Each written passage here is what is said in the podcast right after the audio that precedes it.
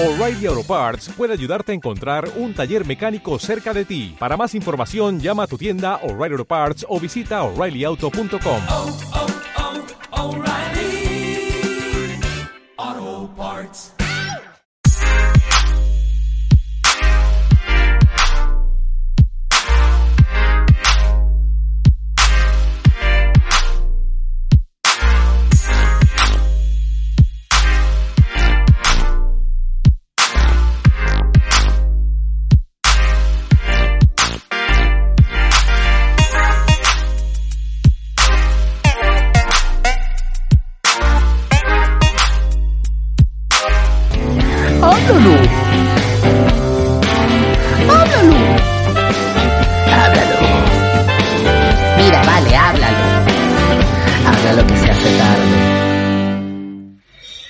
¿Qué dice la audiencia? Bienvenidos a este nuevo episodio de este caluroso podcast llamado Habla lo que se hace tarde, señores. Episodio número Vamos. 27. Número 27. episodio número 27, papá. Mira, no sé, no se dice fácil porque justo es la edad de Javier y la edad mía. Claro. O sea, lo, que- lo dijimos aparte en el episodio pasado, es la edad de la muerte, la edad de que, mira, si vas a trascender, si vas a ser una persona increíble, Claro. que tienes que morir a esta edad, ¿sí Ya, no? ya lo Si no- dijimos en el episodio anterior. Si uno de los dos se tiene que suicidar para llegar a los mil suscriptores, bueno, Ramón, te, da, te paso el arma pues que tengo acá. Lánzate, lánzate. Mira, yo quiero que sea un tiro certero, o sea, que sea un tiro y ya, porque eso Oye, sí. sufriendo no me joda. Por favor. Pero, pero bueno, mira, hoy va a ser un episodio especial, pero va a ser un episodio cargado de energía, cargado de mambo. Cargado de color. hoy, exacto. Hoy tenemos un invitado que ha pasado por millones de cosas. O sea, un artista integral. Esa persona que tú llevas para una fiesta y le dicen, coño, tírate un paso. Y se tira dos. A dos mujeres que tienen a su esposo en la esquina, pero se las tira, que es lo importante. Coño. El hijo perdido de Forrest Whitaker y principal patrocinador de los blogs Caribe, Víctor Eh. Ramírez, a.k. Crayola. Vamos. Ajá, hermano, todo bien, Ah, papi. papá, bienvenido. Bien. Un gusto, bienvenido. mano. Gracias, gracias. Igual, gracias, ahora sí, te ahora sí te voy a presentar en serio. Y es, mira, primero un placer tenerte de parar el episodio. Él es diseñador gráfico, ilustrador, director creativo de Hypebeat. No sé si lo digo siempre. Mira, yo a veces tengo una pronunciación rara. Hypebeat Records. Mira, tengo la, la, la- Hypebeat Records. Y y tiene su propia página donde tiene ilustraciones, covers digitales, videos, o sea, una, una gran cantidad de arte, papá, que la vamos a colocar acá. Por supuesto, dejamos acá las redes de, de Víctor, de Crashola, ¿sí? Y bueno, también antes de arrancar el tema, suscríbanse al canal de YouTube, síganos en Instagram, síganos en las redes, y métanse, métanse porque mira, vale, se están perdiendo de contenido de calidad, calidad número uno. Claro que sí, como el jamón plum rose que nunca te compraste porque eras demasiado pobre, como ese jamón, papá, pero este te viene gratis por los momentos, así que métete en el juego, vale. Pero bueno, Vic, ¿quieres decir algo? ¿Quieres, ¿Quieres decir algo antes de empezar el episodio como tal? No, mano, que súper agradecido por la oportunidad, weón. ¿Sabes? Quiero felicitarlo por esos 27 episodios que llevan. Te dice fácil, pero eso es una carrera, mano. Yo, no joda, antes de... Yo subí 10, vide- 10 dibujos consecutivos, no joda, ¿cuánto no tuve que pasar yo para poder...? O sea, ¿sabes? Esa es una muestra de, con- de constancia. moral y bueno, vamos a darle con toda perra aquí Coño, estamos. coño, gracias, Vic, porque me- quiero que sepas que este, que estos 27 episodios, que tú lo dijiste como que se dice fácil, pero ha sido complicado, ha sido casi que fama, sudor y lágrimas. Coño, Coño, pero sudor y lágrimas. Realmente espero no se suiciden, no se suiciden porque todavía hay mucho por, por, por cumplir. Oye, vale, ¿sabes qué? Me causa risa porque yo, bueno, primera vez que estoy hablando con Víctor, ya Ramón lo conoce, bueno, amigos de la infancia, y nunca nadie me había dicho algo tan bonito del podcast, vale, ni mi familia, chico. Mira, Víctor, Coño, en tú verdad. quieres ser mi hermano, Víctor, tú quieres ser mi hermano, chico. Claro, hermano, claro, no, el mundo necesita amor, hermano, eso es lo que, eso es lo que necesita esta vaina para mejorar. No jodas, hay demasiada guerra. odio. Si, si todos los episodios van a empezar así, estás invitado para el 28, 29 y 30. Mínimo. Sí, mano, yo le, yo le grabo los intros, yo le grabo los intros para que Coño, mira. Aplauso, papá. Sería una especie así como de Walter Mercado, así dando como un mensaje de luz al principio de cada episodio. Coño, Brutal, buen documental, por cierto. Buen documental, Walter Mercado, lo vi, está bueno. Bueno, está probado. Mano, yo también lo vi, perro. Marico, lo- te lo juro que lo vi como por morbo así de burlarme y terminé como siendo fan del pan, así como que ¿dónde puedo comprar una camisa de este loco? Coño, ¿dó- ¿Dónde me puedo conseguir una capa de esas, vale? Para, Ah, lo- lo- claro. ¿Qué? Mamá, güey, ese dicho, No, esa capa, ese piquete, perro. Yo veía eso de niño y yo decía como que qué ridículo este tipo, weón, con esas capas. Y resulta Claro. ser que las capas, mano, son la verga, ¿me entiendes? De hecho tenía Sí, un flow. Que Bad Sí, Bunny sí. nada, mano. Bad Walter Mercado, perro. Ese marico es el verdadero piquete, mano. Sí, Es el está verdad- increíble, ese ¿verdad? es Increíble. el real torque, mano. Se lo recomiendo si no lo han visto. Ah, bueno. Yo en verdad no lo he visto, yo en verdad no lo he visto, pero lo voy a ver y en verdad yo nunca tuve una percepción mala de Walter Mercado, porque era como que, yo en realidad cuando era pequeño era una medio vieja, entonces era como que, mira, todas las, todas las novelas de Venevisión las vi yo. ¿Qué quiere decir eso? Ajá. Walter Mercado también. Claro, mano, mucho, mucho, mucho. Amor, mano, eres loco, weón. Será mi abuela y yo sentado así, fajado en la mañana para comenzar el día con toda, ¿me entiendes? Preparado. ¿Entiendes? Yo soy de toda esa saga. Pero acuérdate que Walter Mercado fue como una especie así como de popstar de la vuelta, que fue como cuando salió Justin Bieber, que después todos salían con el pelito y la vaina. Bueno, Walter- después de Walter Mercado vino Hermes, vino, Claro. no joda, el arquitecto de sueños, ese marico creó una legión, ¿me entiendes? Ese tipo realmente claro. tiene un legado en los suyos.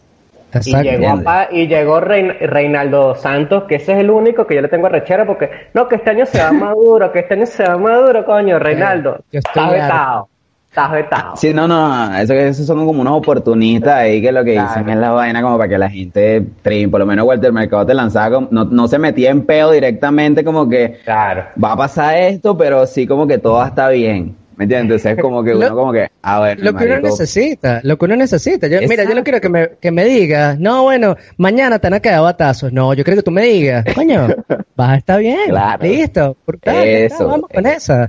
Me apego a esa. Y, y en realidad ese es el mensaje de- del documental como tal, pienso, que es lo que el marico proyecta, es eso, pues, que el sí, mundo sí. no necesita más verga, el mundo lo que quiere es amor. ¿me entiendes? Eso es lo que salva todo. All mira, yo- is love. Una última opinión de lo de Walter Mercado y pasamos a la noticia. Una de las cosas que más me gustó es que el tipo no le paraba bola ni nada, no, no, debe, decir- no debe decir si me gustan los hombres, si me gustan las mujeres, vale, yo a todos los amo por igual y todos podemos vivir en un, o sea, todos, todos podemos vivir en, en, en el mismo- en la tierra, chicos, podemos convivir tranquilamente. Y eso eh, es un mensaje que uno lo ve cuando está carajito y se burla del tipo, sí, se burlaba, pues yo me cagaba de la risa, era raro, pero ahora lo ves en esta perspectiva y razón Eh, tenía. ar- arriba la pansexualidad, papá. el marico de verdad era un rockstar en lo suyo, mano. Totalmente. Sí. Mercado donde esté. Bueno, Walter Mercado. Claro. Que cuando quieras venir al podcast, a cualquiera. Coño. Ah, bueno, una sesión con una ouija, Va a una estar vaina complicado, va a estar complicado. Está difícil, está difícil. Pero bueno, especial de bueno, Halloween. Coño, ojo, ojo. Pero bueno, vamos con la noticia. vamos con la noticia. ¿Qué Vamos con la noticia. Mira, la noticia es sencillita y yo en verdad, en verdad la noticia es larga y yo la voy a parafrasear de alguna manera. Pero la noticia es, talentos argen- argentinos emigran en busca de oportunidades. Ajá. En verdad nosotros escogimos esta noticia para tomar de alguna manera el, la cuestión del talento, pero igual vamos a hacer un pequeño análisis de la noticia que sería, o sea, los profesionales argentinos son valorados en el exterior por su formación académica, pero también por su capacidad de adaptación. La crisis los empuja a buscar nuevas posibilidades y a esto yo digo que en realidad lo que sería el proceso de adaptación es demasiado importante en lo que es el- el- la vida del humano. Sí. Y estamos hablando fuera de cámara o en backstage, como diría por ahí Maite Delgado, que en verdad los argentinos están muy acostumbrados a este tipo de vainas, porque los tipos se la pasan viviendo crisis tras crisis y es como que actualmente Argentina vive una crisis y es como que, no, bueno, igual ya esto me pasó hace 20 años, me pasó después hace 30, esto es algo más, tranquilo, yo me, yo me acoplo. Y está bien, te acoplas, pero está bien, no está bien. ¿Alguno tiene al- algún tipo de comentario acerca de esto? Ojo, yo lo estoy haciendo a Argentina porque el título y la noticia era Argentina, pero lo podemos hacer de manera más general, en verdad. O sea, no tiene que ser de Argentina, obviamente. Bueno, Víctor, que no vive en Argentina, Víctor vive en Mesopotamia, la antigua Mesopotamia. No, mentira, Víctor vive en Colombia. Entonces, obviamente, él tiene otro tipo de, de experiencia, a pesar de que seguimos en el mismo continente, en mismo en Latinoamérica. Bueno, Javier, ¿tienes algún comentario que dar sobre esto?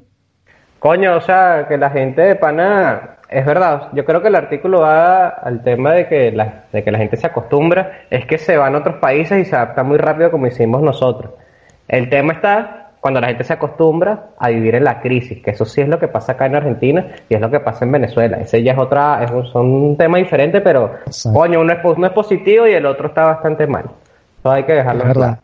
Eso es Sí, cierto. exacto. eso es Hay, cierto. hay- hay- hay como una línea delgada entre lo que es el conformismo Exacto. y ya como, como el, ¿sabes? Aguantar la vuelta con aspirando a superarse, ¿me entiendes? A sí mismo. Exacto. Tal cual. tiene que saber hasta dónde es como que sano aguantar la vuelta, ¿sabes? Y ya cuando, mano, ¿sabes? qué es lo que es, weón? Prende los motores porque ya todo el mundo, ¿qué es lo que es? ¿Me entiendes? Claro.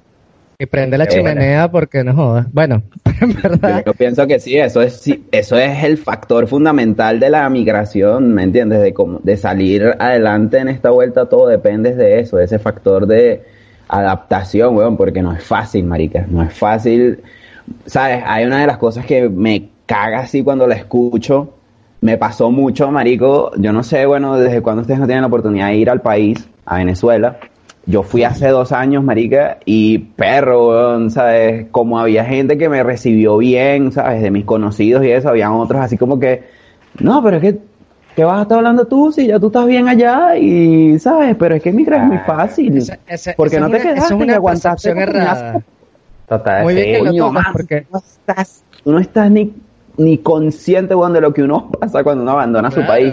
¿Sabes? Hasta en cierto punto yo, regre- yo llegué, gracias a Dios, ¿sabes? Con el tiempo y el trabajo duro, uno poco a poco va saliendo adelante, pero al principio, marica, yo recuerdo haberme sentado así en la piecita, así, el tamaño de un baño, así como que, marico, ¿sabes? Realmente estoy, tomé la decisión correcta, weón, ¿sabes? Porque al menos en Venezuela, ¿sabes? Uno tiene su casa propia, uno no se está como, ¿sabes? Con el arriendo aquí, ni con la comida aquí, porque más que tienes un primo que te resuelve una harina pan, o tienes a tu mamá, etcétera, etcétera, pero aquí afuera, por lo general, uno se sale y por lo menos yo aquí en Colombia no tenía absolutamente nadie. Yo me vine para acá, Claro, y lo la deriva, bueno- Claro, y lo bueno que tienes es si te quedas en tu país, ya tú sabes en qué point puedes pedir plata. O sea, no es lo mismo si tú te vas a un país Eso. nuevo que, que mira, ¿dónde pido plata? No, esta zona Claro. es medio cifrina. No lo sé, no lo Y sé. que, y que, coño, me, me, me- me monté en el, en el Transmilenio, ¿no es que se llama? En Bogotá. en Bogotá. ajá, Ah, en milenio. Transmilenio. Me monté en el Transmilenio, canté el alma llanera y nadie me dio de real. Claro, porque nadie conoce el alma llanera en Bogotá. No, ahora sí. Exacto. Ahora sí. ahora, sí. Bien. Ahora sí. Literalmente tienes que cambiarte el chip, weón, a adaptarte a las vainas que, ¿me entiendes? Que, que en donde estás viviendo para poder salir adelante, weón, ¿sabes? Ya tú- no y- es lo que a uno le gusta, sino lo que le gusta a la, No, a, lo- la- a lo la- que tiene- a la- en general. Claro, porque Claro. ¿sabes lo que pasa? Y yo, y yo tengo un pensamiento de esto que es demasiado, que, marico, odio a los venezolanos. Pero obviamente no quiero generalizar, pero a veces es como que, marico, a ti nadie te debe nada. A ti nadie te debe nada, porque hay muchos venezolanos que piensan que, el- que el mundo les debe algo, y es como que, no, en verdad no, no te debe nada. Y hay otra cosa que tú tocaste el punto hace un momento, que es la gente que te dice que, no vale, pero tú estás afuera, si tú estás ganando millones de bol- Ah, millones ah. de dólares, y tú estás cómodo, Ah, y es como que, mira, vale, te voy a decir algo. Yo me quedo si trabajo mañana y me quedo en la calle, ¿tú qué? Eh, vale.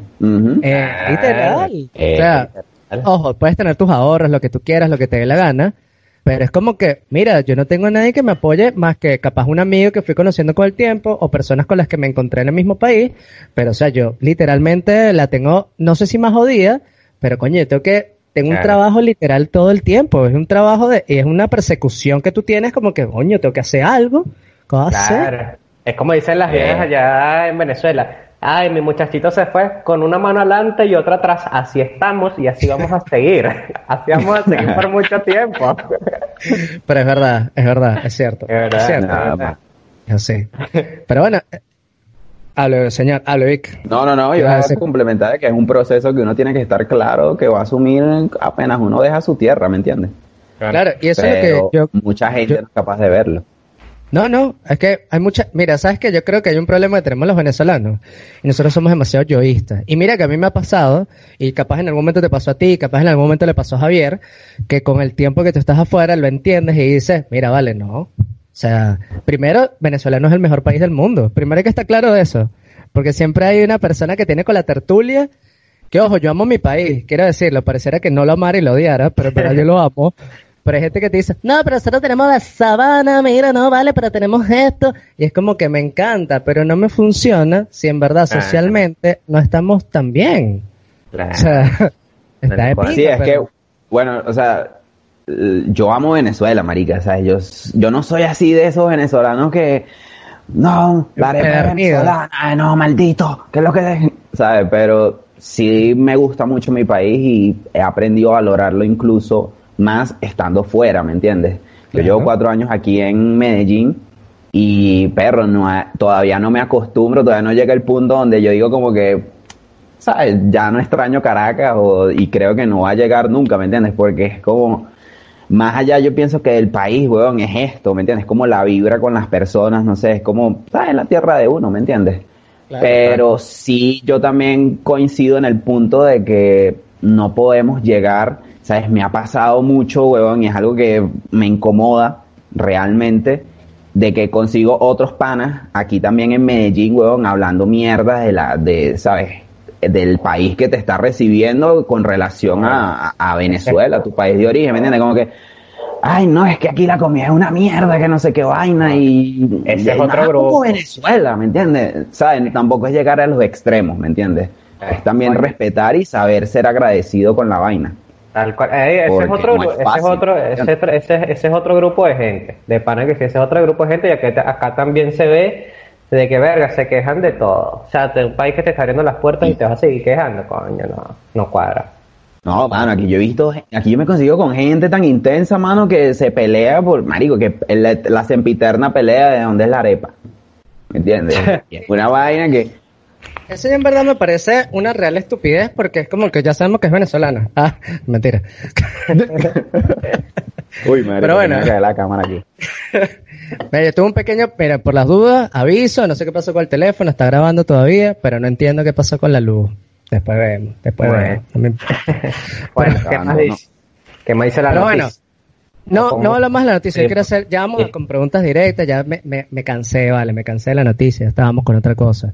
Mira, Sí. Pic, porque esto es una cuestión que vivimos nosotros de alguna manera y yo creo que tú eres de alguna manera prueba viviente de esto. Nada, eres prueba viviente. O sea, ¿qué piensas tú de este cambio generacional que hay tanto en la música como en general, o al menos en Venezuela? Y acá quiero que te abras un poco camino y nos hables de, por ejemplo, estos jóvenes que han crecido en la crisis y han logrado abrirse paso, tratando de hacer lo máximo a través de los recursos que tienen, al menos en Venezuela, que realmente eh, sabemos las cuestiones a veces precarias y que la gente no lo entiende a veces, capaz yo no lo entiendo de una manera tan fuerte, porque yo tengo ya casi seis años que no voy, pero bueno, Claro. tú, tú te fuiste en un tiempo, tienes mucho, tienes mucho habla con personas que viven allá y que de hecho son famosas o son virtuosas de alguna manera, tienen talentos, tienen una posición en Venezuela, entonces bueno, queríamos pedir tu opinión, a ver qué, qué, qué pasó con esto, o sea, qué tienes para decir. Coño, perro, esto es, ¿sabes? Ese punto que acabas de tocar es, ¿sabes? Va ligada directamente a lo que hablábamos al principio de la capacidad de adaptación, ¿me entiendes? Solamente de una perspectiva dentro de- del país, ¿me entiendes? Eh, es increíble lo que, ha suscita- lo que se ha suscitado desde, ¿qué? Tres años para acá. ¿Sabes? Ha sido una completa revolución, ¿me entiendes? Yo, sentándome a hablar con varios colegas también de la, de la música, del género urbano más que todo, que es donde más me desenvuelvo, eh, nos hemos preguntado varias veces, ¿sabes? ¿Qué fue lo que pasó que este, que, se, que ocurrió esta revolución de que por fin, sabes, desde hace mucho tiempo, creo yo como que desde Calle Ciega, Salserín, esa época, no se veía un auge así entre artistas nacionales, ¿me entiendes? Hablo de lo que pasó de tres años para acá con todo esta, sabes, este combo del trap, Big Soto, Sí, sí. Jay, todos micro, TH, toda esa vaina neutro, todo ese combo realmente le dio la vuelta al juego, ¿me entiendes? Si tú te sinceras y has seguido, ahí tienes un mediano conocimiento de lo que ha sido la- el, el género musical venezolano hasta la entrada de Big Soto y Neutro y todo este combo, es un antes y un después. Es que en verdad sí, y no solamente, yo pienso que no solamente por el, la cuestión del, del género, porque en realidad, vamos a estar claros, en Venezuela el género Claro. para que sea así de conocida, es casi que ahora, de hace un tiempito para acá, en verdad. Sí, exacto. De, de hace, o sea, tres años para acá, te digo yo que comenzó y, por ejemplo, en el 2018 fue como el pico más alto de la vuelta. Y pienso que gracias a el trap, ¿sabes? Y a esa exposición que logró darle a ese talento que siempre había estado como de alguna forma marginado desde hace mucho tiempo, porque no es un secreto para nadie, no hace falta, ¿sabes?, Sí. echarle mucha cabeza para darte cuenta que en Venezuela siempre ha existido una especie como de élite, ¿me entiendes?, entre el convito de los principales canales así de televisión, ¿sabes?, que solamente apoyan es a los chamitos que, ¿sabes?, de papá y mamá, que tienen algún modito, que pueden pagar su payola, ¿sabes?, era, es al- era algo que... ¿sabes? Di el nombre, Víctor, di el nombre de la persona, Jonathan Molly, lo digo mamá. mismo, Jonathan Molly. Eso, mamá, huevo, no joda, eso es. eh. No, ¿qué te iba a decir? No, no, bueno, respeto para todos ellos, igual, ¿sabes? No se les desmerita el, el esfuerzo y el talento que han hecho, pero pienso que sí debe haber un espacio para todos, ¿me entiendes? Porque hay, en Venezuela, por lo menos en Caracas, de donde yo soy, hay talento desde Prados del Este hasta Marico, ¿sabes? Caricuao, ¿me entiendes? Y, y para allá y pica y se extiende al interior del país, ¿me entiendes? Y pienso En que general. se necesita eso, se necesita darle exposición a eso porque, ¿sabes? La diversidad enriquece, ¿me entiendes? Obvio. Mientras, Y- mientras el Ajá, Una, una, una, una, pregunta, una pregunta acá. O sea, ¿tú crees, o sea, sí es verdad que todo este tema de, de lo del trap, de toda esta gente tipo neutro, micro TDH, sí es un auge increíble. Yo por lo menos, la realidad es que no, no soy fanático, y lo he conversado con Ramón un montón de veces, no me gusta mucho. Pero obviamente, desde mi opinión, ¿no? Desde mi ignorancia, porque no estoy en el tema, para mí también el auge de, de- de esta gente, de, de estas personas que se dedican a, a este, a este género musical, también va de la mano de, de toda la gente que se ha ido del país. O sea, yo creo que Claro. por ahí, por ahí antes era mucho más complicado pegar afuera y obviamente también tiene que ver con los contactos que tenías adentro del país para poder salir de Venezuela y que te conozcan en otros sitios. Pero obviamente estos le, digamos que, es un- que los impulsa o es una catapulta que los, a que los chamos sean escuchados en otros lados mucho más fácil. Sí, Por también. supuesto, es que justamente de, de eso iba a hablar, de cuando nos sentamos a sacar como que, ok, bueno, ¿cuál es el génesis de todo esto? ¿Por qué se ha logrado este nivel de exposición de forma orgánica? Y Claro.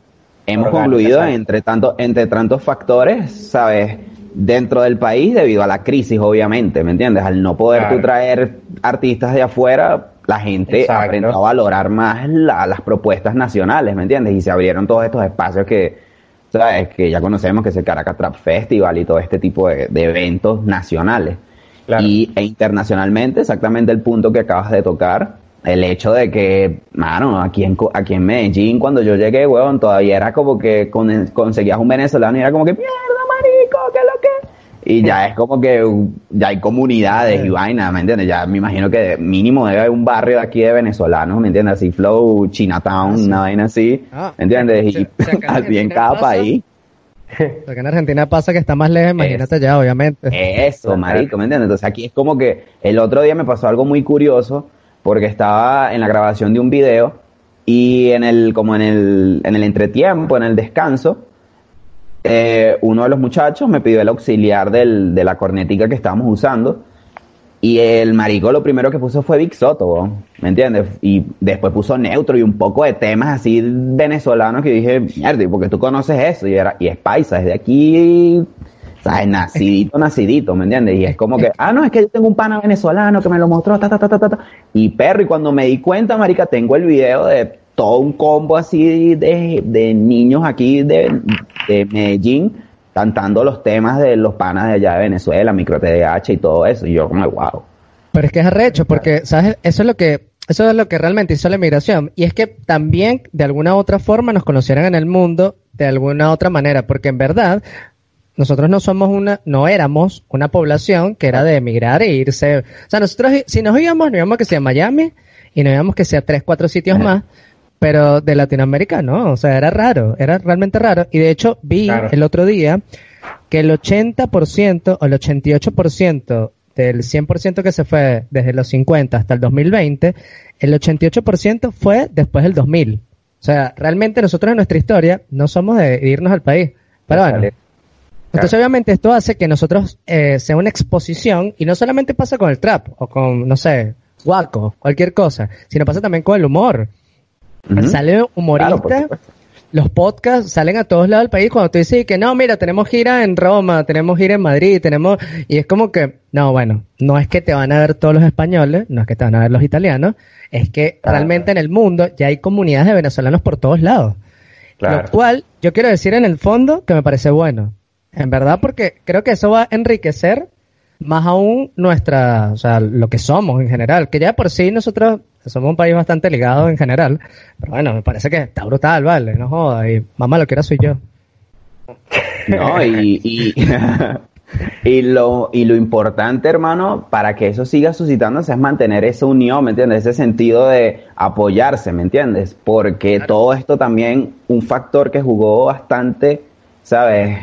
En esto fue la unión que había entre cada uno de los intérpretes, ¿me entiendes? Y ya no es solamente el trap, como tú mismo lo estás diciendo, ya están los humoristas, los podcasts, todo eso es como una gran bola de nieve que comenzó desde lo que tú menos imaginabas y, ¿sabes? Del momento que tú te metes al canal de cualquiera de estos artistas, hablando solamente en YouTube, y Claro. tú ves que, ah, Vic Soto tiene una entrevista con, eh, por ejemplo, Jape tiene una entrevista con Entregrados, y entonces Entregrados, ¿sabes? Te vas a ver la entrevista de Jape en Entregrados, y entonces de repente te gusta Entregrados, y así, ¿me entiendes? Y es como una bola de nieve, por eso pienso Ah, que eso perdón. debe continuar, ¿me entiendes? Ajá. No, te dije- no se pueden nombrar programas acá que no sean de... No, mentira, te estoy jodiendo, te estoy jodiendo. Ah, ok, mierda, marico. No, te estoy, jod- te estoy jodiendo, te estoy jodiendo, por las dudas. Oye. Te estoy jodiendo, puede ser que te la gana. Hablando de, hablando de eso, de, lo del humor y todo eso, es lo mismo, lo- no sé, yo pregunto, lo mismo aplica con los OnlyFans. Eso, eso también está ahí en todo lo que es el talento y la, y la migración Coño, del mano, talento. la verdad es que- Vale. A mí, una vez me a mí una vez me, me mostraron que mira esto que me llegó de una paisana tuya. Era una jevita ahí que hace como dos años, ¿sabes? Impactó. Hay que te decir algo. Las mujeres más bellas están en Venezuela. Obviamente, ¿cómo no va a ser una- un recurso natural de todo el mundo? Ah, vale, sí, están buenísimos. Pero bueno, yo igual te quiero hacer una pregunta personal.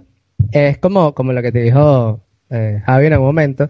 Pero es como, ya, ¿cómo se siente trabajar con ellos en verdad? O sea, cuando te digo esta gente, o esta gente talentosa que en verdad ahorita la está rompiendo, porque en verdad la está rompiendo, pues yo sé que tú eres amigo de Micro TDH. Oh, oh, pero panas de verdad, no estoy hablando de, ah, no, bueno, lo vi una vez y ya. O sea, Claro. de Jeep también. Eh, ¿qué- Ah, de Jeep. ojo, yo antes yo le decía, exacto, yo le te iba a decir, le estoy diciendo mal, yo todo el tiempo le estoy cambiando el nombre. O sea, me qué? tripa demasiado la canción, pero siempre digo que, no, Jeep, no, Jeepy, no, JG. De hecho, se lo es mostró. una mira, recurrente. y un coñazo de uruguayos le he mostrado, son fanáticos de Neutro, quiero que lo sepas. Neutro, coño, lánzame ahí algo, vale. Fanáticos de Neutro, que los bichos se la pasan cantando Neutro, de Jape, Micro TH, bueno. Bueno, en, en fin, y créeme que yo soy fanático de su música, como te dije, Neutro, Capela, Big Soto, Ladio Carrión, entre otros que tú has tenido el, la- el placer de convivir con ellos, yo soy medio rockero y me lo tripeo, también. Pero es como que, o sea, ¿qué, qué, qué, ¿cuál es el flow ahí? Como que, coño, está de pinga, en verdad, porque es otro peo, no es lo mismo, capaz a- que antes uno decía que no, bueno, estoy trabajando con, no sé, dime un artista ahí, coño, Leonardo Villalobos. Y ese bicho es demasiado come mierda. Y es como que, mamá huevo, eres animador de sábado sensacional, ¿qué me importa? Claro. No sé, Sí, que- que- que- entonces, no, aquí, con- aquí con el moreno Michael. No, vale, que el moreno Michael. entonces como Sí, que, marico. Me imagino que esos bichos son súper, obviamente tienen su, me imagino que su vaina de, no de decir inflado, pero tienen, o sea, saben su peo, pero me imagino que son carajos normales dentro de todo. Claro, eh, ese es uno de los principales como ¿sabes? aspectos, obviamente. Yo, bueno, voy a echarme un poquito más para atrás. Yo llegué aquí a Colombia en el 2017. En el, a finales de del eso. dos- buenísimo. a finales de 2016 yo decidí abandonar la carrera, yo estaba estudiando comunicación social y no vi la vuelta muy próspera a futuro, ya me sentía como estancado y Era la universidad, igual te digo. Sí, hablé con mi mamá y mira mamá, yo no sé cómo voy a hacer, pero yo me voy para otro lado porque la verdad es que yo necesito acá. Realmente el punto de inflexión se dio cuando se me acabaron los marcadores. Yo en ese momento trabajaba manualmente, o sea, practicaba lo que es la ilustración tradicional y se me acabó la última caja de marcadores Prismacolor, que eran unos marcadores costosísimos y ya de por sí ni tenía para comprar los marcadores ni tampoco los conseguía. Entonces yo dije, no, esto es lo que a mí realmente me gusta hacer, ok, me gusta mi carrera, pero no es algo en lo que yo me vea futuro así como complacido ahí como, ¿sabes? En, en un canal o algo así. Entonces decidí tomar la decisión de irme, eh, obviamente la opción más cercana fue Colombia y donde me, me alcanzaban los ahorros que tenía en ese entonces. Y bueno, llegué acá, eh, como cualquiera, comencé desde cero, trabajando, mi primer trabajo aquí en Colombia fue vendiendo perfumes, weón. yo vendía perfumes en puerta a puerta. Así, Perfumes. Eras Factory. realtor de perfume. Aparte. Exacto, yo era así de que yo llegaba a mano, pero te digo, yo tenés fotos por ahí en el Snapchat viejas, de yo así en las comunas, las comunas aquí en Colombia es como decirte los barrios así más candela, petare, una vaina así montado. Yo llegué a venderle perfumes, perro, a dealers así con las uñas comidas, así bandera que yo me metí para esa casa y yo dije, nah, weón, nada, mano, ¿qué es lo que? Que Sí. Claro. Ese super pana, no. Sí, no, no, yo era así de que, mano, mira, te llegó, mira, vengo de parte del centro comercial tal, tenemos esta, com- esta, sabes, este compito de perfumes y tal, tienes tu novia, tienes tu, tu mamá, ¿qué tal? Porque te vendo uno por- y te vendo dos por el precio de, sabes, de una sola unidad, ¿qué tal? Y obviamente le echaba su degustación y la gente era, coño, me gusta, ¿qué tal? Bueno, ese fue mi primer empleo de ahí, pasé a vender maní, vendí maní por mucho tiempo, marica, como por, mm, no, casi un año y medio, en las esquinas de los centros comerciales, papi. Y a la par de que yo vendía mi maní, mano, yo me hypeaba y yo metía la energía, era escuchando la música de los hermanos, ¿me entiendes? En ese momento preciso que yo empiezo aquí en Colombia, sale Big Soto y sale toda esta, esta, ¿sabes? Este convito del trap.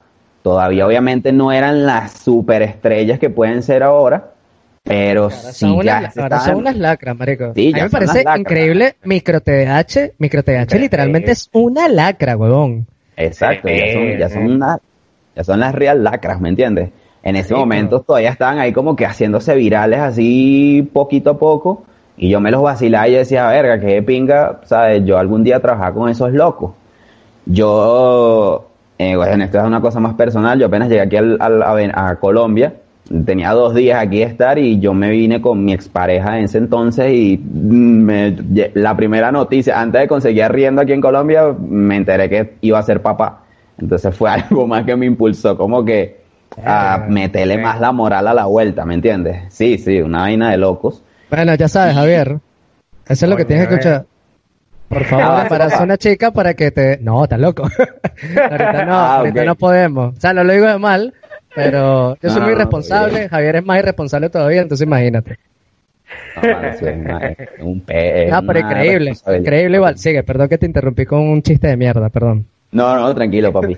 Eh, no, nada, eh, comencé a trabajar y, y mientras yo trabajaba yo escuchaba a los panas y yo, marico, como por cinco meses ahí estudiándolos y vaina, nace mi hija y cuando nace mi hija, papi, yo logré cubrir todo lo que fue los nueve meses, el nacimiento, todo vendiendo maní, marica. Pero cuando nace yo me pongo a pensar, yo digo, mierda, weón, ¿sabes? cuánto tengo que hacer yo para poderle mandar a mi hija, para por lo menos un paquete de leche, un, ¿sabes? En ese momento eran la vaina de los pañales, el peo, yo digo, marico, tengo que hacer algo realmente que revolucione mi, mi, mi ¿sabes? Mi estado. Me acuerdo que yo en ese momento, en ese momento estaba yo, me acuerdo que en una estación que se llama aquí Industriales del metro, vendiendo maní desde las 8 de la mañana, weón, y eran las 1 de la tarde y me había hecho 9 mil pesos. Cada maní era 2 mil. O sea, había vendido cuando mucho como dos bolsitas, una vaina así de maní, papi, y era yo con la coquita, con la, con el, aquí le dicen coquita, es como el, el perolito de degustación del maní, dándole degustación a cualquiera que pasara, marico. Tranquilo, Mira, tranquilo, Vic. Sabemos que todos le dicen coquita ya.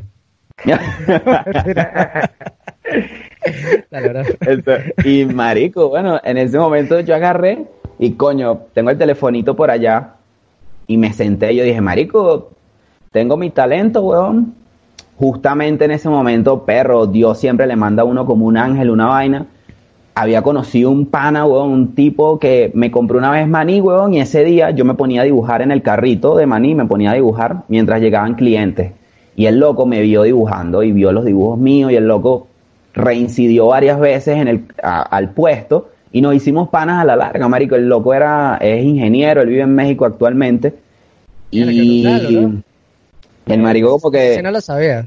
Sí, bueno, eso, bola, eso nunca recho. lo había contado, realmente. Eso nunca lo había contado. Yo creo que ni mi mamá sabe esto. Ah, bueno, Este- exclusiva para portadas.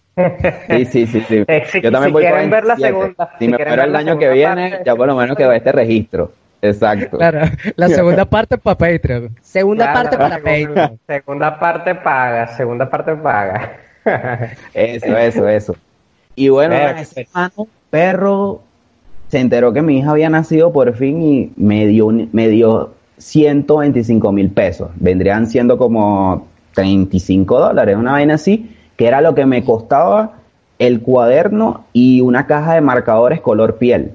Porque yo me traje todo el coñazo de marcadores de Venezuela que todavía le quedaba medio vida pero que obviamente en esos nueve meses que estuve trabajando para lo de la niña, marica, no me da chance de trabajar. Yo dije, marico, me voy a poner para lo mío. E hice una listica con los principales referentes del trap y rap venezolano. En esa lista metí que iba a hacer dibujos para Neutro, para Cancerbero, para Capela, pa' un poco de gente. Y los primeros en la lista era Big Soto, Micro y Jape. Y marico, el loco me da los 125, voy, compro el cuaderno, compro los marcadores tipo piel y digo, bueno, ahora fue. En la, en, yo vivía en una piecita, mano, como de este tamaño. De este tamaño, no era mucho, marico, de este tamaño literal, o sea, cabía mi cama individual y como dos pasos para salir al pasillo así de la, era una vaina, mano, de la mala muerte, weón. O sea, yo no sé si tendré una foto por ahí. Y era en la noche cuando Víctor iba, iba a dormir. Durante el día era parte Exacto. de prostíbulo. Ah, exacto. De hecho lo aceptó. ok. Ok, puede ser, está bien. No, normal, ningún trabajo es honra. No, obviamente no, yo no sé- por eso yo no tengo ningún problema. No, mano, en el día, mano, trabajaba de Ajá. 8 a 7 de la noche. Y en la noche llegaba, mano, y en los escombros del arrendamiento ese, conseguí una puerta, marico, y lo monté sobre dos cavas de esas de anime, que era donde guardaba la comida. La y verga. ahí empecé a dibujar con lo que te, con lo que tuve. Compré el cuaderno, compré los, marca, los marcadores de pieles y empecé a tirar colores, ¿me entiendes? Empecé a tirar los primeros bocetos. El primero que hice fue a Big Soto, hice a Micro ahí de corridita e hice a Jape. Entonces los empecé a postear en Instagram.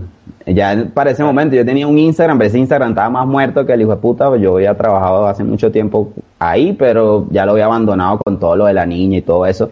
Entonces fue como que ese proceso de volver como que a activar los seguidores que medianamente continuaban ahí y buscar la forma de reinventarme y generar una nueva fanbase desde precisamente la adversidad de lo que se estaba viviendo. Y bueno, marica, gracias a Dios, gracias a Dios, sí, weón, gracias a Dios, mi eh, Big Soto vio el trabajo, lo reposteó, entonces eso me ayudó también a que Micro viera el de él, y posteriormente que Micro vio el de él, Jay vio el de él, y marica, sabes, ya ahí como que tenía, ya ahí como que empecé a hacer ruido, ¿me entiendes? Porque obviamente en ese momento los hermanos ya estaban fuertes, en ese momento me acuerdo que Micro acababa de sacar una canción que se llama Ponte, Sí, Y- Con Big Soto. Ajá, exacto. Y yo hice como un cover, una vaina así. No es el cover oficial, pero, ¿sabes? Gustó. Y eso me trajo una primera audiencia que me ayudó como a reactivar la, la red poco a poco y también a incentivarme a mí, a todas estas. Ya yo seguía trabajando en la calle.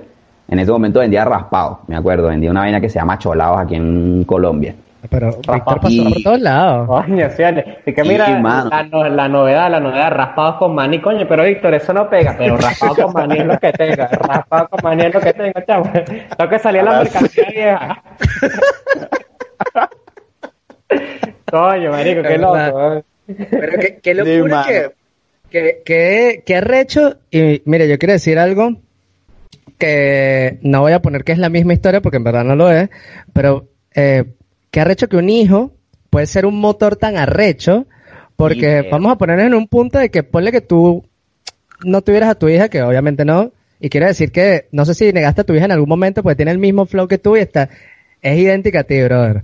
Sí, mano, bueno, han habido sus problemitas, pero normal, yo amo a mi hija, obviamente. No, no, obvio, obvio que la amo porque, marico, pero es bellísima.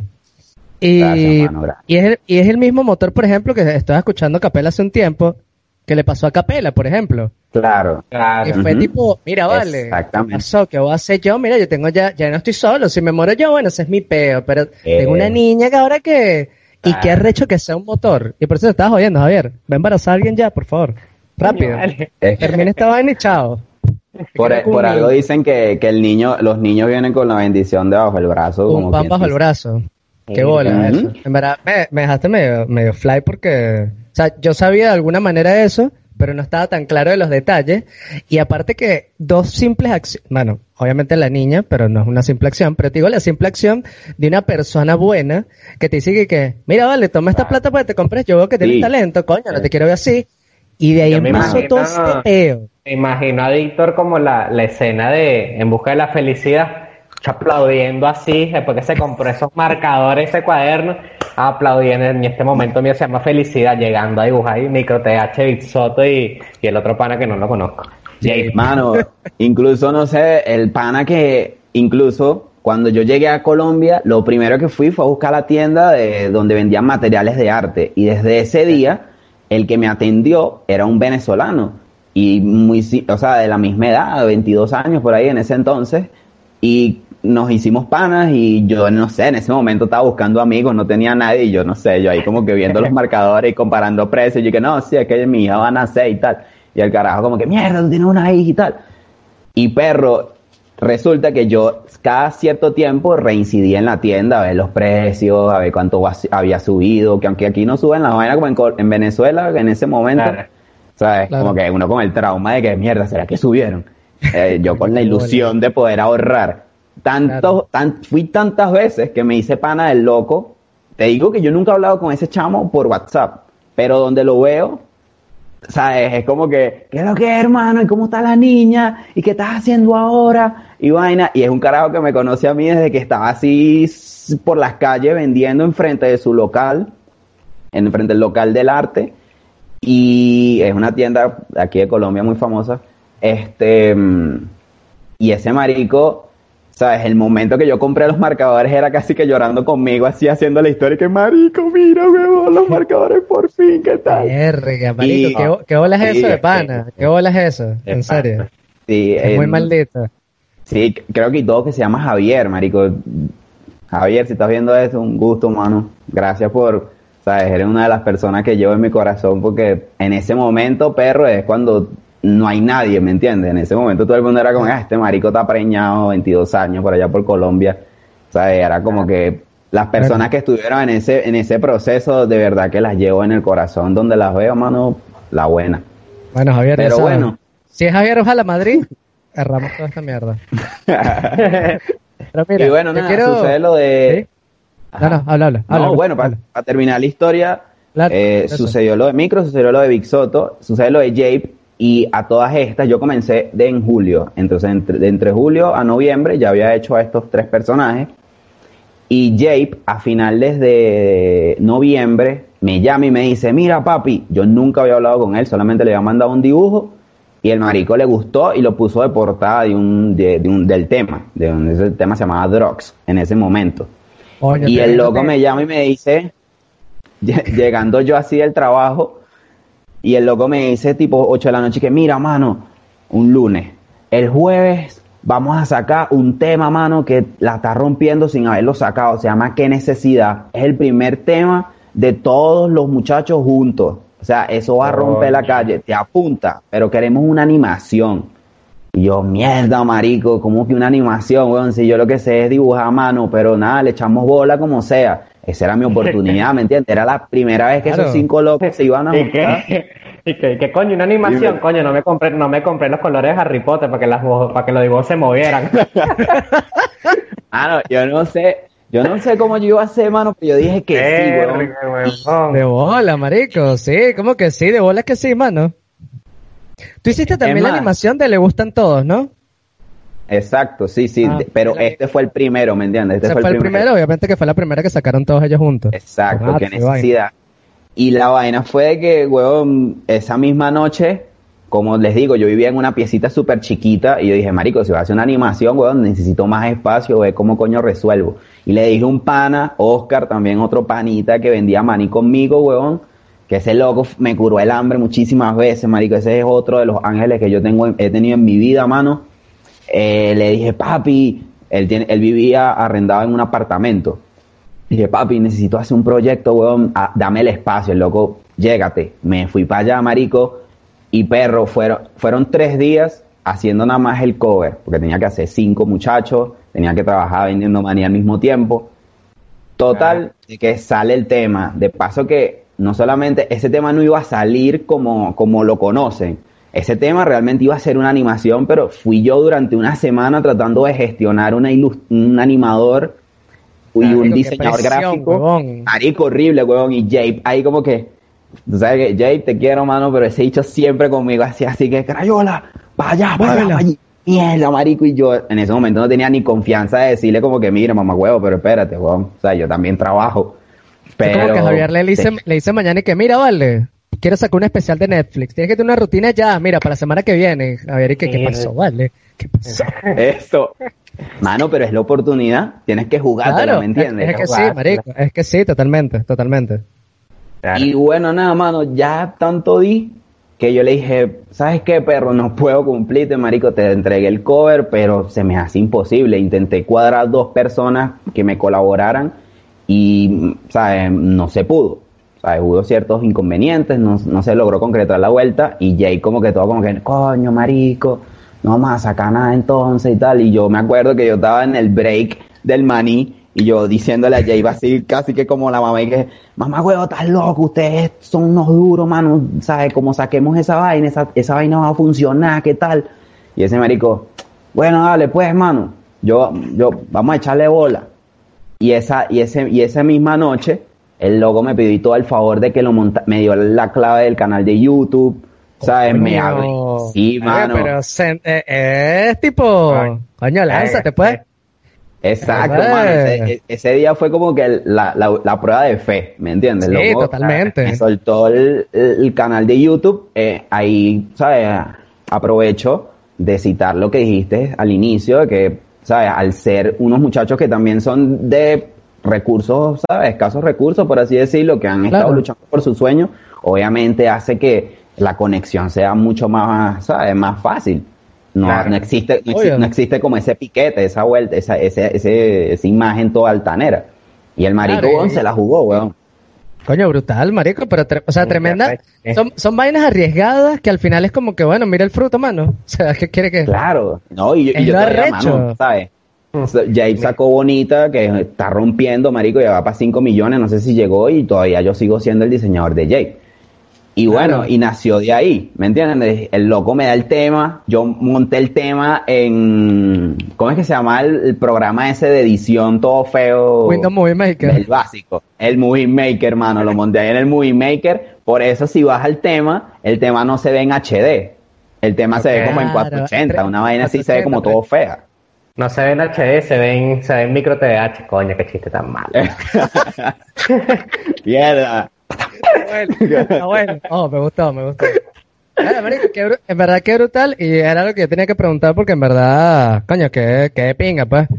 Verga, Porque sí, obviamente mano, la gente es distinta, pues, la Continúa, gente no, no, obviamente no estamos en ese, porque obviamente sabes que uno creció con ese peo, que es como que, no, mira, vale, ese dicho es burde famoso, no hay que hablarle porque él es así, y es como que, no, vale, no, no es así. No, Pero en verdad que brutal, que brutal en serio, eh, que brutal.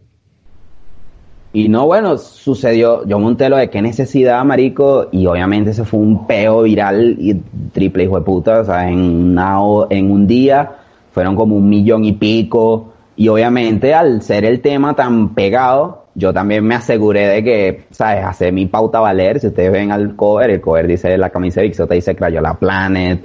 ¿Sabes? También metí mis vainas mías, ¿me entiendes? Me permitieron eso que también fue muy valioso. Yo por eso no cobré ni un centavo. ¿Me entiendes? Pero la pauta, marico, fue lo que me ayudó, ¿me entiendes? O sea, con decirles Es que- yo perdí el trabajo, mano. Yo perdí el trabajo por eso. Yo falté tres días a mi trabajo de maní y me echaron para la puta mierda. Le- o sea, le voy a decir algo súper, súper, súper, ¿sabes? Privado mío, weón, y es una de las experiencias como más duras que me ha tocado vivir en esto que llevo de, de migrar. Y yo hago qué necesidad el 6 de diciembre del 2017, el 18, marico, se me vence el arriendo, yo sin trabajo. O Mierda. sea, yo me escondía, marico, o sea, era como, no, era así estilo el chavo, ¿estás claro? Eran como diferentes Sí, sí. puertas y en cada puerta vivía Una alguien. vecindad, prácticamente. Exacto. Y marico, yo debiendo la vuelta, debiendo el arriendo, marico, era el, el arrendatario y toda la... Marico, ¿sabes? Yo escucho eso y todavía como que... como que... ah, No, es que, los demonios. mira, yo quiero decirte que todos pasamos por eso en algún momento, al menos yo, yo lo pasé por un momentico, porque fue como que, y yo también tuve trabajos, porque son trabajos de mierda, vamos a estar claros, o sea, son trabajos que al final, tú lo dices ahora y dices, coño, qué bien que trabajé ahí, porque al final hizo que, nada, generara esto y generara otro tipo de experiencia y fuera también mucho más agradecido con lo que tengo hoy en día. Y en realidad es así. Claro. Pero Obvio, obviamente, coño, es un sentimiento maldito, es un sentimiento maldito. Claro, yo apenas escuchaba el... Uf, marico, me daba como una mierda en el corazón que decía, nada, una que taquicardia. Y, mano, yo me escondía en la pieza de otro pana, weón. El marico como trabajaba todo el día y a veces se iba por ahí a, a hacer sus vainas. Yo me escondía ahí, weón, y yo escuchaba era que tocaban en la pieza mía, weón. Qué Y así aguanté, mano, hasta el 31 de diciembre que el loco ya me, me conectó, ¿me entiendes? Me consiguió y me dijo, mira, ¿qué es lo que es, weón? Y yo lo que tenía era como 30, do- como ni 30 dólares, como 20 dólares en el bolsillo. Se los di y el loco me dejó sacar las cosas, weón, y quedé yo en la calle y era una situación bastante... Era yo, era una situación bastante rara porque era yo así en la calle preguntándome como que mierda, ¿dónde voy a pasar el 31 de diciembre, weón? Qué. Mano. Y, y, y, y mi Instagram, así la gente que, mano, sabes, la está rompiendo, weón, voy a ti, mano, que lacra, ta, ta, ta, y yo, ¿Qué bola es esa vaina? Marico, sí. Sí, mano. O sea, porque, porque quizás la gente piensa, o sea, que tú hiciste así algo increíble, no sé qué, y capaz piensa que estás cómodo, que no te falta nada, que no estás en ningún peo, que te estás dedicando a tu vaina, pero tú en otro, o sea, del otro lado de la, del, del teléfono, marico, estás en una situación bien jodida, weón, que Claro, nadie marico. sabe. Maldita, en verdad. Y Mierda. créanme que eso es algo muy común en este mundo, ¿me entiendes? Sí. Y es una de las primer, de las principales cosas que aprendes entrando, ¿me entiendes? Y de las que más te choquean, de que uno siempre ve los artistas y uno dice como que mierda, estos maricos se visten bien, tienen, siempre andan afeitaditos, ta, ta, ta, ta. Esos maricos deben estar bien y realmente no, ¿me entiendes? realmente muchos de los artistas más grandes que tú puedas conocer, marico, no han hecho plata desde, ¿sabes? A partir de como del cuarto palo, una vaina así, ¿me entiendes? Claro. Qué. ¿Sabes? Qué, qué loco Y- eso, y en verdad es real, pues. Y bueno, mano, ahí apareció el, el que el, el tercer ángel, mano, de toda esta historia, que es mi pana Pilo, marico. Él era mi barbero. Él era mi barbero y ese loco fue el único que yo conseguí por ahí a esa hora. Y yo le dije, marico, no, no tengo, weón, necesito que me dejes quedarme aquí por lo menos 15 días para yo reunir y regresarme para Venezuela. Conseguí cualquier trabajito por ahí y regresarme para Venezuela. Y el loco como que, yo no sé, como por milagro del año nuevo, el bicho así como que, bueno, marico, trae tus cosas y quédate aquí. Loco tenía como un segundo piso en la barbería, donde él guardaba las tuercas, guardaba todo, la- el loco le gusta la bicicleta y todo eso, entonces el marico tenía ahí todos los repuestos. Y el marico me dejó quedarme ahí, weón, gracias a Dios. Y era yo así el 31 de diciembre ahí como que... "Ay". Marico, qué bola. ¿no? qué bola. Qué bola es eso de pana y mierda, qué loco. Que, y bueno, obviamente, mira, esas cosas que Claro. pasaron y mira, bueno, mira cómo estás ahora. O sea, no estoy diciendo que estás gracias increíblemente, pero estás, estás bien, pues, o sea, No, estás haciendo tengo- tu sí, peo, gracias a Dios tengo ya. O sea, estás haciendo tu peo, que es lo que te vaina, gusta. sabes lo que me gusta. Exacto, Exacto. que es lo, que es lo más claro. importante. Yo creo que eso es, Yo creo que es como una especie de, actualmente, de, y como, como estamos todos de alguna manera, es como una especie de nirvana. Porque, o sea, Claro. eh, que te reconozca lo que haces, que te gusta lo que estés haciendo, que de paso tienes talento, es como una especie de nirvana, es como que, coño, bien. Sí, perro, la verdad es que, gracias a Dios, puedo decir que día a día vivo mi sueño, ¿me entiendes? Mm, y, pero te aseguro que si yo no hubiese pasado por esas cosas en este momento, yo no lo valorara y lo cuidara tanto como lo hago actualmente, Claro. ¿me entiendes? Porque Claro. sé lo que no, es no tener nada, sé lo que, sé lo que es que, sabes, tu trabajo no lo valoren, sé lo que es que te digan como que, ah, mira, mano, verga, qué bonito esos dibujos. Hazme el cover ahí, pues. Porque hay, si hay artistas que así vengan de bajos recursos, me ha tocado ver gente maldita, mamagüeva, que cree Sí, que, hola. ¿sabes? La vaina. eh, por eso yo siempre en las historias, siempre es como diciéndole a los chamaquitos que, marico, cobren bien su vuelta o cuadren bien sus intercambios, ¿me entiendes? Porque, ajá, está bien, no ganas plata, pero que por lo menos te den bien tu pauta. Porque el, el trabajo de todos vale, ¿me entiendes? Eso no es algo que, ah, porque ya yo soy famoso y tú, ah, es un, es un honor para ti trabajar para mí. No, marica, ¿sabes? Ah. Arte es arte. Eso trabajo, es el aparte. Eso contigo, Jonathan Molly, basta. Exacto. yo trabajé Mira. con Jonathan Molly como a los 18, marica. Yo sé, eh, ya estoy claro. Eso fue bien en ese momento. Yo sé, por eso lo nombro. Mira, vale. Mira, Mira, compa. Habla, Raymond, habla. mira, eh, eh, Víctor, Crayola, es momento de tu pregunta shot.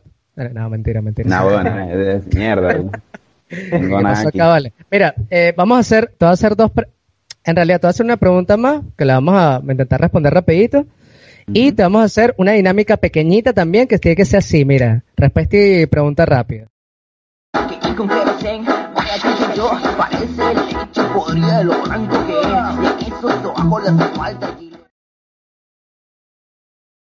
Y volvemos nuevamente entonces con la pregunta que te había hecho anteriormente. Bueno, xenofobia versus talento. Dime alguna anécdota o algo, y tú también, Javi, si quieres, yo capaz digo una, no sé, para cerrar. Coño, coño, hermano, eh, fue algo que noté más que todo. Hubo un momento ya después de que pasaron todos estos eventos con los muchachos de Venezuela, ya todos como por orden divina cayeron aquí en Medellín y ya nos conocimos en persona y Jape, ¿sabes? Como que nos hicimos una llave y él me llevó consigo a la disquera donde él firmó en ese entonces. Y ya yo me metí como más en ese peo, como más profesional, ¿me entiendes? Y empecé a codearme Claro. como con más gente, como con un estatus, como con un piquete, una cosa. Y me pasó muchas veces, weón, que era como que llegaba a un lugar, yo en ese momento era como el de todito de la disquera, yo diseñaba, grababa, community manager.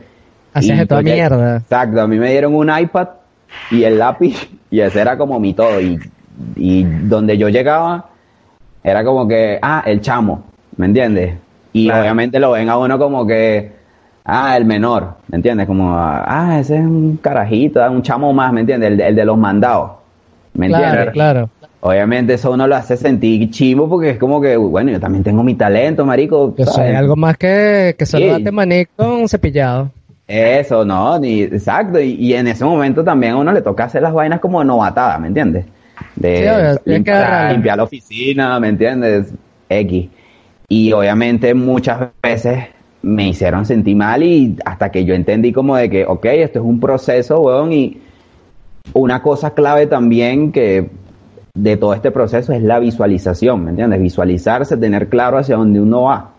Y, Claro. ah, yo ahorita te estoy pasando coleto, pero yo en un año espero tener, ¿sabes? Mi casa, weón, y mis cosas a través de mi trabajo, porque yo no estoy pasando trabajo, yo no estoy pasando coleto porque a mí me gusta, yo estoy pasando coleto porque es lo que me toca hacer para Ahora. ganarme mi lugar y, y trascender, ¿me entiendes? Y así me mentalicé y así es que, ¿sabes? Es mi mensaje para las personas que estén viendo esto y que estén pasando por una situación como esa, no le paren bolas a eso, marico, ¿sabes? Siempre van a sus pajugos, ¿me entiendes? Siempre van a haber gente pajuga, siempre va a haber gente que va a querer pisarte y menospreciar lo que tú haces, pero el talento se demuestra es en acciones, ¿me entiendes? Claro, ¿Sabes? claro. Si tú eres bueno, si tú le echas bolas a la vaina, tarde o temprano la bendición te tiene que llegar, ¿me entiendes? Entonces, eso es un factor que es muy común realmente y me imagino que allá en Argentina igual. ¿Entiendes? De que lo ven a uno, tienen el estigma, tienen el estigma, por lo menos en mi caso, de que el venezolano es el que está es para hacer los trabajos chimbos, ¿me entiendes? Igual, Y igual no. yo tengo, acá pasa algo distinto, y es que realmente yo tengo tanto tiempo acá que yo estoy en un punto raro, porque yo estoy en el punto donde puedo decir como que, coño, que le hay esos peruanos que están robando, pero también estoy en el otro punto donde dice, donde los argentinos que son, vamos a hacer la supremacía argentina, de alguna manera es como que, coño, el negrito se de mierda, sí, vale, me hace eso. Entonces estoy como en un punto medio, que es como que, mira, vale, ¿qué te pasa a ti? O sea, como que hay otras nacionalidades que le puedo decir algo, pero coño, hay otras que como que, no.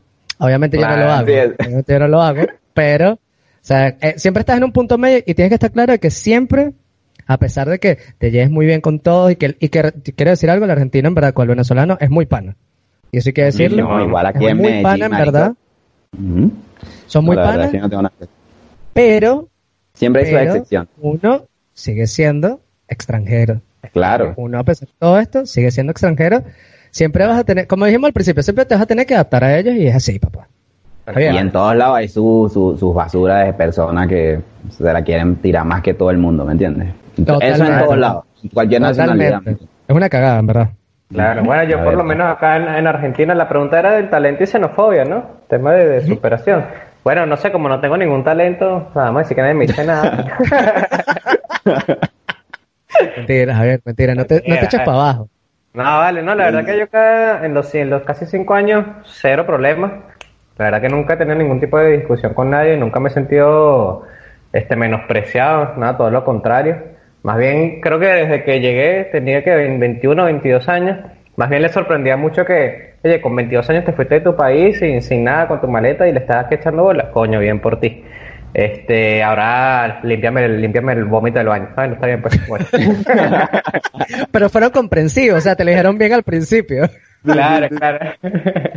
Coño la madre. Pero, Pero bueno, bueno. me gustó, me gustó. esta- Vamos a hacer algo. Vamos, eh, te íbamos a hacer una pequeña dinámica, que te la vamos a hacer ahora, que se llama, bueno, pregunta y respuesta rápida. O sea, nosotros te vamos a hacer, yo te voy a hacer cuatro preguntas y Javi te va a hacer cuatro preguntas.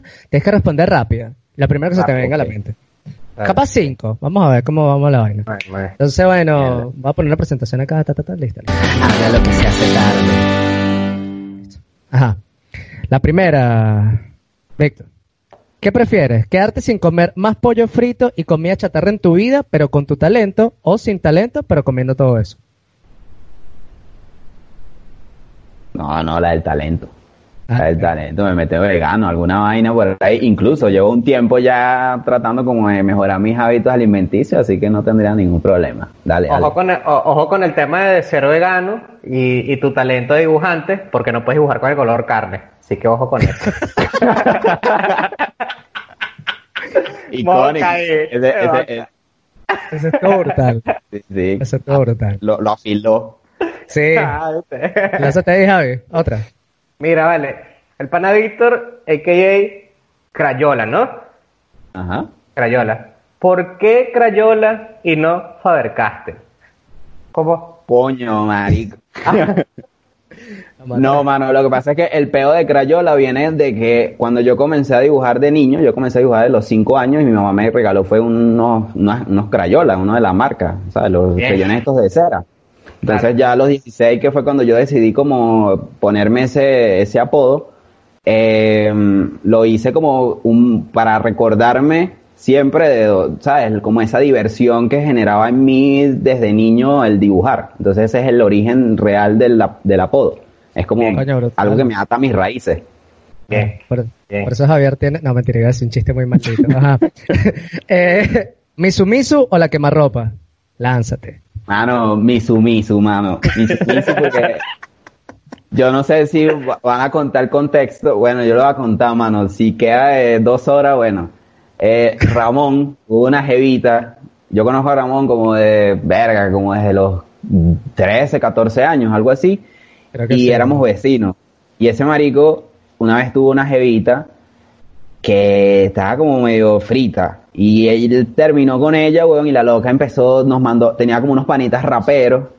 Y en ese momento Ramón y yo éramos como unos pseudo youtubers, así que no sabíamos muy bien lo que estábamos haciendo, pero ¿sabes? en ese momento hubiésemos sido como una especie de youtuber por Si Facebook. lo hubiéramos tomado en serio, sí. Eso, exacto, exacto. Nosotros llegamos a tener sus su, sus números. Locales, pero llegamos a tener números. Exacto. Pero, ¿qué? Eh, el loco nos sacó una canción, una vaina así como una tiraera, una vaina, un peo.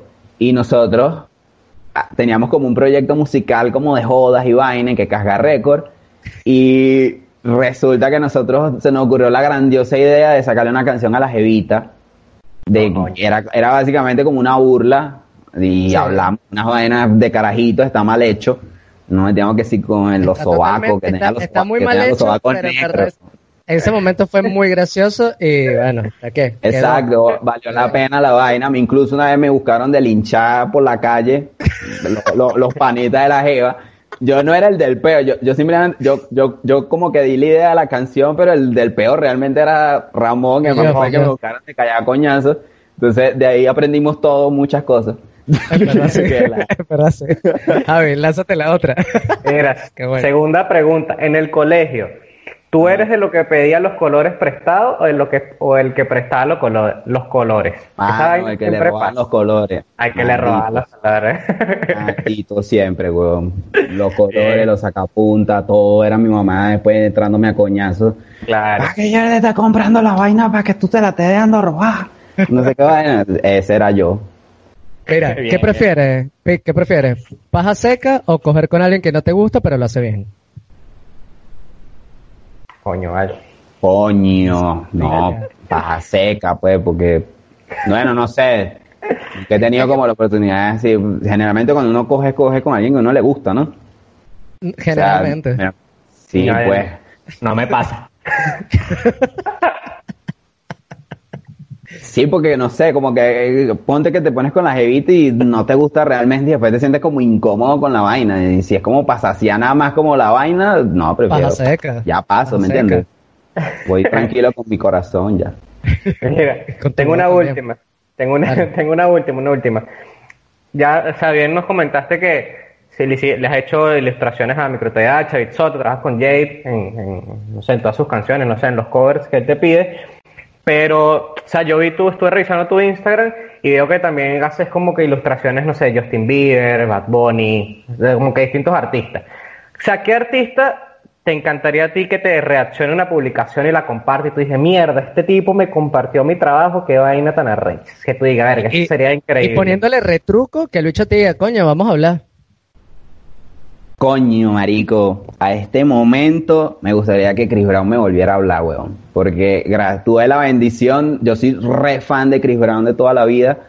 Y al recién comenzadito en el Instagram, yo comencé fue haciendo un dibujo de Randy. Tengo varias cosas guardaditas ahí que espero que salgan en lo que termine el año, con el favor de Dios. Pero sí, eh, tuve la oportunidad de, ¿sabes? Conectar con Chris Brown, el marico me siguió, me publicó, ¿sabes? Me comentó ciertas cosas. Incluso en ese momento, el- la ilustración que hice quedó seleccionada para un, para un tema de ese entonces de él con otra, otro pelado ahí. Pero sí, me gustaría que ¿No ese era, marico... no era de Spider-Man? Disculpe. No, no, lo de Spider-Man fue con. Fue otra con vaina, otro loco, cualquiera. sí, sí. Sí, sí. Pero sí, me gustaría, realmente mi goal ahorita es como tener un álbum con Chris Brown. Y bueno, menos, mal, menos, mal no, menos mal no dijiste Michael Jackson, porque si no iba a estar complicada la Ah, no, ma. No, no, no, no, no, no, no. Ya, eh, Chris Brown para mí es como el- la versión como, o sea, es moderna del, del pana. Pero quiero, un- quiero que sepas que a él le hacían lo que me hacían a mí con Salserín, que le decía que mira, vale, te da un micrófono y que va a cantar. A él le hacía lo mismo, pero con Michael Jackson. Ah, sí, sí. Ah, ay, verdad, perro. Ay, sí, marico. hacía lo mismo con Michael Jackson y era loquísimo. Igual que me hacían a mí después con la salsa y, era- y estábamos los dos ahí que, no vale, vámonos para el coño, sí. vamos a Wii, marico. Baila, baila ahí. Bailen, bailen. Nosotros éramos lo- lo- las atracciones de la fiesta de la Sí, señora de la los payasitos. Sí. Y mira, vamos con esto y cerramos. Comida preferida Dale. neutro. Verga. La respondo yo por si acaso, pues. A Gustavo Elís no le gusta esto. Es que, que los sándwiches, los sándwiches de Corina. Coño, marico. La verdad, la verdad, a Neutro he compartido con él, pero no a un nivel así como de saber que, que, que, que- No, que no, le gusta así de... Estamos claros, solo era para joder. Ah, ok, ok. Bueno, eh, Ah, bueno, Vic, vamos a vamos con la parte final del programa, que es que vamos a, vamos a nos vamos callando, se llama, y vamos a hablar de un tweet. ¿Te parece? Vamos. Dale, va, de una. Nos vamos callando. Y nos vamos callando, vamos con esta increíble sección que vamos a hablar sobre un tweet, básicamente es eso, un comentario rápido del tweet y tiene que ver obviamente con el tema, que sería apoya al talento nacional, chamo. Es como es como si me pones a escoger ver algo entre Chapel y punto suspensivo, tú apoyo al talento nacional. No dije que lo había dicho, pero fue Luigi Dilizio. Realmente fue como una respuesta, pero nos gustó y nos pareció importante. Es como que, mira, apoya el talento nacional. ¿Qué piensan ustedes de eso? Yo pienso, para terminar, hago y lo cierro, ¿no ves? Es como que, marico, si algo es bueno, velo, obviamente, pero si hay algo que es malo y sí o sí, porque sea ven- nacional, es como que, bueno, no tienes por qué apoyarlo. O sea, si no te gusta, tampoco... Claro. Es, es mi, per- es mi percepción. ¿Qué es lo que quieran decir? No, no, por supuesto, o sea, eso, yo siento que el libre albedrío es una vaina, o sea, entre gustos los colores y nadie está obligado a que le guste algo. Si algo es bueno, es bueno y si no, no, ¿me entiendes? ¿Sabes? Ok, está bien que uno quiera como, ah, que la gente de uno salga adelante, ¿qué tal? Pero, perro, yo no compagino con mensajes como, por ejemplo, los del Prieto y vainas así, ¿me entiendes? Ese tipo de... yo- Porque eso es puro plagio. y ese, de ese tipo de cosas. No porque, ah, sí, porque el marico es venezolano, yo voy a tirarle el, el apoyo así a ciegas, no. Yo tengo mis estándares y en base a esos estándares yo decido si te apoyo o no. Totalmente, totalmente. Javi. Sí, no, eh, exactamente, sí, pues mismo orden de ideas, opino lo mismo. Lo único que le, que le agregaría es que, Que te coño, guste el prieto. ¿Qué eso, Javier? ¿Qué pasó? Ya, vale, ya. Se, se, se salieron los suscriptores del, del, capi- del episodio. Mira, está. Sí, lo, sí. lo único que, que agregaría es tipo, que coño, que lo que yo me he dado cuenta, este, con el tema de los podcasts y todo eso, es que como que siempre hay unos mismos referentes y yo lo asocio a lo que hacemos Ramón y yo, porque de pan es burda de, de complicado, bueno, subir números y todo lo demás. Y, y lo que yo digo es, coño, si por lo menos hay alguien que nos está viendo que nunca nos ha visto, le gusta la vaina, coño, compártanlo, porque eso por ahí uno lo llena, saber de que a la gente le gustó, que la gente te deja un comentario, alguien que uno no conoce y que te deje un comentario en el video, para nosotros es una, vaina, es una vaina increíble, así que si algo les gusta, coño, no lo dejen pasar, dejen su- sus buenas vibras ahí en, en los comentarios, en los likes, que coño, eso le incentiva a uno a seguir haciendo esta vaina, porque a uno le encantaría que esto siguiera creciendo. Eso es lo único que yo Mira, puedo esto, esto es de aplausos, Javier. Yo quiero decirte que esto es de aplausos. Dale. Diste en el clavo, porque es- mira, yo Volvemos- cuando veo algo volvemos que al a mí me gusta, lo comparto. Claro. Mira, abrimos con amor, cerramos con amor. Exacto. Eh, no, falta Dios acá dando una vuelta. Ah. Walter Mercado realmente influyó esta conversación. Eh, Estás brutal. viendo, estás viendo, Mira. ese es Mer- Mercurio retrógrado. Pero bueno, coño, Big AK Crayola, vamos a decirte Crayola porque ya está, siempre te digo Víctor. Crayola, en verdad, un placer, marico, tenerte acá. Y bueno, que hayas compartido todas estas vainas con nosotros, porque la verdad que yo me lo tripié demasiado. Javier obviamente se lo tripió también, También. burda. Pero, marico, bueno, te, lo que quieras decir, lo que quieras Para agregar, cerrar, sí. suyo. No, hermano, la moraleja de todo esto que me gustaría compartir con la gente que nos ve es que, ¿sabes? No importa las circunstancias en las que te encuentres, siempre puedes salir adelante, ¿me entiendes? Siempre. O sea, no hay algo que realmente te, te limite a alcanzar lo que quieres, es simplemente meterle la moral, weón, ¿sabes? Todos pasamos por días chimbos, todos pasamos por dudas existenciales, weón, sobre todo cuando uno está chamito, ¿me entiendes? Claro. Uno es como que si voy a poder hacerlo, ¿qué va a pasar? Lo- ¿Sabes? ¿Sabes? Eso es normal. Eso es normal. Sobre la marcha vas viendo. Lo único que siempre deben procurar es dar lo mejor en todo lo que hagan. O sea, en cada cosa. El- yo digo que la excelencia es un estilo de vida. Les recomiendo el, el documental de la serie de Michael Jordan en Netflix. Ah, yo no lo he terminado de ver. Vi como dos capítulos nada más. No voy a decir como, ah, sí, Jordan, ¿qué tal? Pero el man lo dice, ¿me entiendes? Lo reafirma y es pienso que es un ejemplo de vida que, ¿sabes? Que reafirma eso. La excelencia es un estilo de vida, es algo que debemos mantener día tras día. Tú no sabes, marico, dónde está la oportunidad, ¿me entiendes? Por eso debes dar lo Ah. mejor de ti, porque tú no sabes qué podcast o qué proyecto es el que va a gustar, ¿me entiendes? Porque uno tiene un Claro. sentido como creador de que, ah, bueno, esto puede calar, esto, pero al final del día tú dependes de una audiencia, ¿me entiendes? Claro, Entonces, obviamente. tú siempre tienes que tratar de dar lo mejor para la audiencia para que, ¿sabes? Las oportunidades se generen. Y bueno, nada, muchísimas gracias a ustedes, muchachos. De verdad, los felicito por su, por su proyecto. Espero sigan adelante, no se suiciden. Los 27 es una etapa. Me lo digo a mí mismo, porque yo también tengo esa percepción. y bueno, no, no te nada, tranquilo, brother. Tranquilo que sabemos que que vas a, vas a trascender, tranquilo. No, para que Pero sean bueno, aquí estamos a la orden. Un placer, en verdad, y bueno.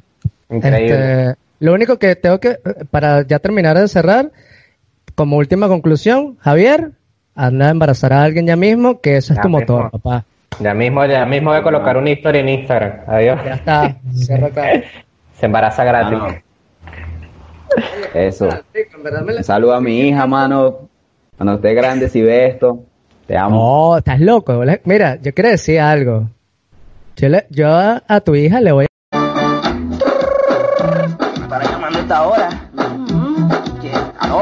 ¿Aló? ¿Quién?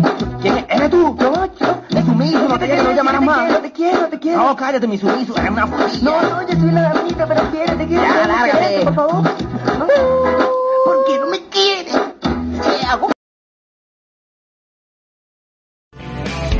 Háblalo. Háblalo. Háblalo. Mira, vale, háblalo. Habla lo que se hace tarde.